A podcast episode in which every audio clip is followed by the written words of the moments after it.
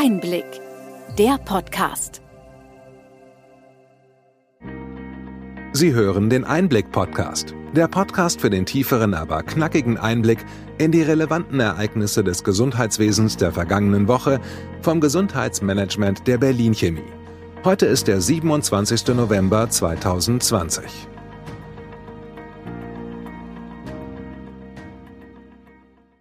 Welche Themen stehen diese Woche im Mittelpunkt? Es geht um die Impfstoffe und die Vorbereitungen auf die Covid-19-Impfungen, um das Praxisbarometer der KBV und weitere Studien, die den Stand der Digitalisierung im Gesundheitswesen beleuchten. Und zum Abschluss um die elektronische Patientenakte sowie die DJ-Rezepte. Wie weit ist die Vorbereitung auf die Covid-19-Impfungen?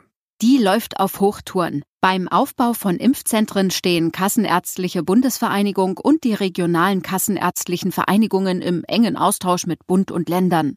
Dabei geht es vor allem um die Terminkoordination, die Priorisierung der Patientengruppen und Aufklärung der Patientinnen. Laut dem stellvertretenden Vorsitzenden der KBV, Dr. Stefan Hofmeister, sei man Mitte Dezember einsatzbereit, um mit dem Impfen zu beginnen.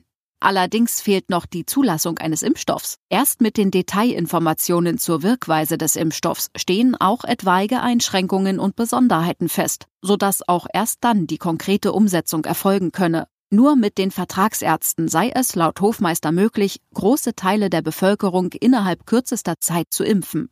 Und Tempo ist erforderlich, um mit dieser Pandemie fertig zu werden.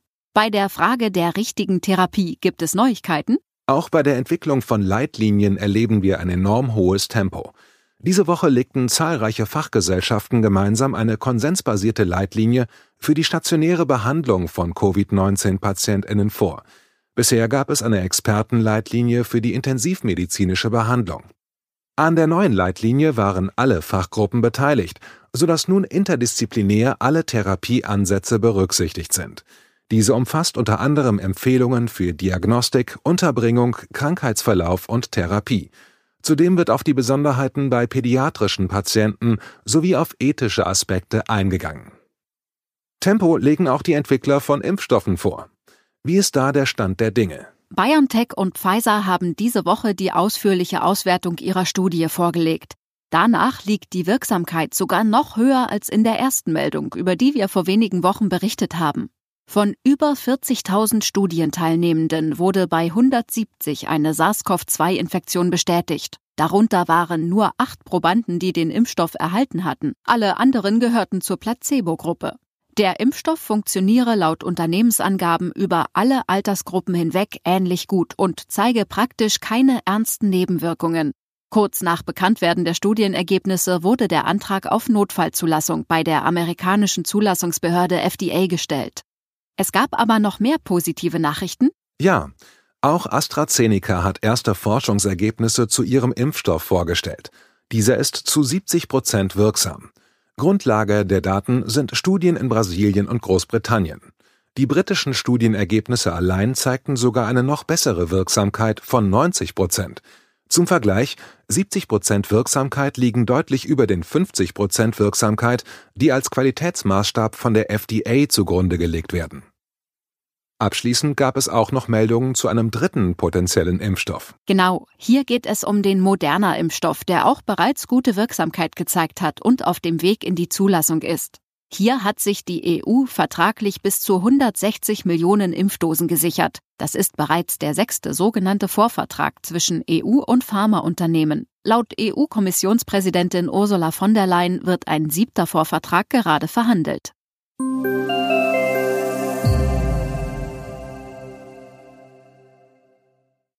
Kommen wir zum Thema Digitalisierung. Diese Woche wurde das Praxisbarometer Digitalisierung 2020 der KBV vorgestellt. Was gibt es dazu zu berichten?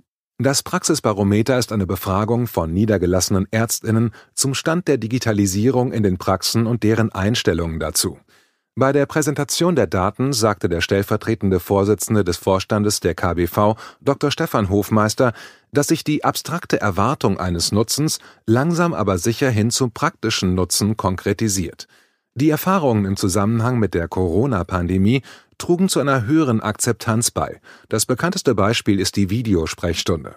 Von März bis Ende Juni wurden über 1,2 Millionen Videosprechstunden in den Praxen durchgeführt.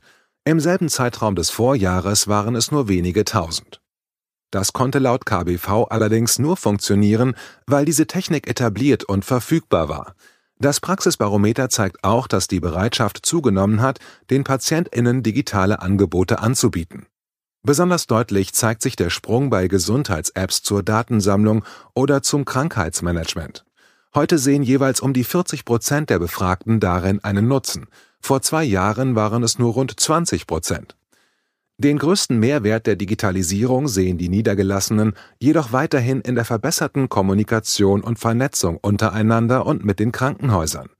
Der digitale Datenaustausch ist allerdings in den drei Jahren seit Beginn der Befragung kaum gewachsen. Der elektronische Austausch von Befunddaten, Arztbriefen oder Diagnostikbildern verharrt auf niedrigem Niveau. Labordaten werden zu zwei Dritteln elektronisch ausgetauscht. Als größte Hemmnisse werden der Aufwand bei der Umstellung, die Fehleranfälligkeit und die Sicherheitslücken genannt, gefolgt von einem schlechten Kosten-Nutzen-Verhältnis und fehlender Nutzerfreundlichkeit. Die Nutzerfreundlichkeit auf der Patientenseite war diese Woche auch an anderer Stelle Thema. Was gibt es da zu berichten? Das Bundesministerium der Justiz und für Verbraucherschutz hat eine Studie zur Transparenz in der vertragsärztlichen Versorgung präsentiert. Danach fühlt sich nahezu die Hälfte der BürgerInnen bei der Arztsuche unzureichend informiert.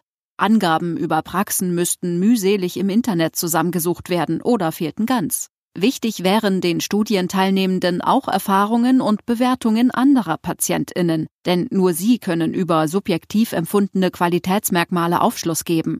Es wird gezielt nach offenen Patientenbewertungen im Netz gesucht und PatientInnen trauen sich zu, diese subjektiven Eindrücke richtig zu interpretieren. Wichtig ist laut der repräsentativen Studie zu erfahren, ob sich die Ärztin ausreichend Zeit für das Patientengespräch nimmt und über Therapieoptionen patientengerecht aufklärt. Auch Informationen zum Zugang, freien Terminen und zur Organisation von Praxen werden vermisst. PatientInnen möchten im Internet erfahren, ob neue PatientInnen aufgenommen werden, ob und wann eine Akutsprechstunde stattfindet und wie Termine vergeben werden.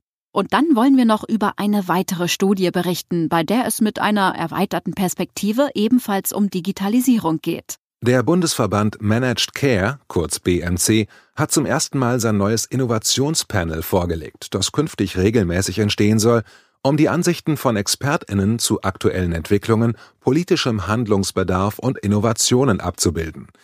In diesem Jahr steht der Fortschritt der Digitalisierung im Gesundheitswesen im Fokus. Dazu wurden mehrere hundert Akteure befragt und tiefen Interviews geführt.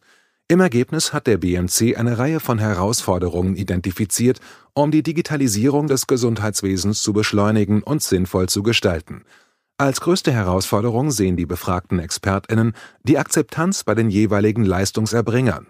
Das dürfte auch mit der Einschätzung zusammenhängen, dass die Digitalisierung kurzfristig zu höheren Kosten führt. Allerdings sind sich die ExpertInnen einig, dass Digital Health langfristig zu einer Verbesserung der Versorgungsqualität und zu einer Senkung der Gesundheitskosten führen wird. Mit Abstand am meisten werden die PatientInnen von der Digitalisierung profitieren. Die Bereitschaft zur Nutzung von digitalen Kommunikationswegen ist bei ihnen ohnehin schon hoch. Eine geringe Rückerstattung des Kassenbeitrages würde zum Beispiel die Bereitschaft zu einer Videosprechstunde als Erstkontakt noch deutlich fördern. Die Studienergebnisse haben wir in den Show Notes für Sie hinterlegt.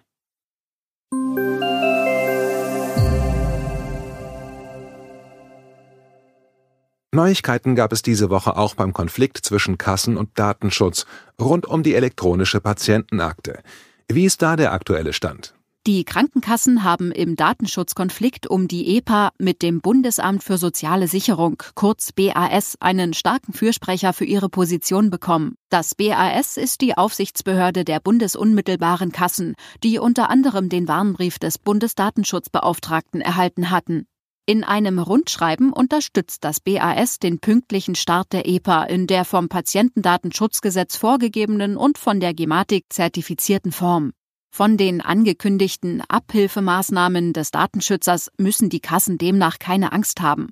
Das BAS müsse zuerst vom Bundesdatenschützer informiert werden und könne, wenn nötig, zügig eine gerichtliche Klärung veranlassen. Und zum Abschluss geht es nochmal um die sogenannten DJ-Rezepte. Zu den Dosierungsanweisungen auf dem Arzneimittelrezept gab es teilweise gute Nachrichten für die Apotheken. Welche sind es? Der Berliner Apothekerverein hat informiert, dass die Ersatzkassen bis Ende des Jahres keine Retaxation vornehmen werden, wenn die Dosierungsangaben des Arztes fehlen oder die Ergänzung durch die Apotheke vergessen wurde. Zuvor hatte bereits die AOK Nordost eine entsprechende Friedenspflicht bestätigt. Man wolle angesichts der aktuellen Pandemielage weder Versicherte noch Apotheken zusätzlich belasten. Andere Kassen halten dagegen an der Drohung der Rückforderung fest.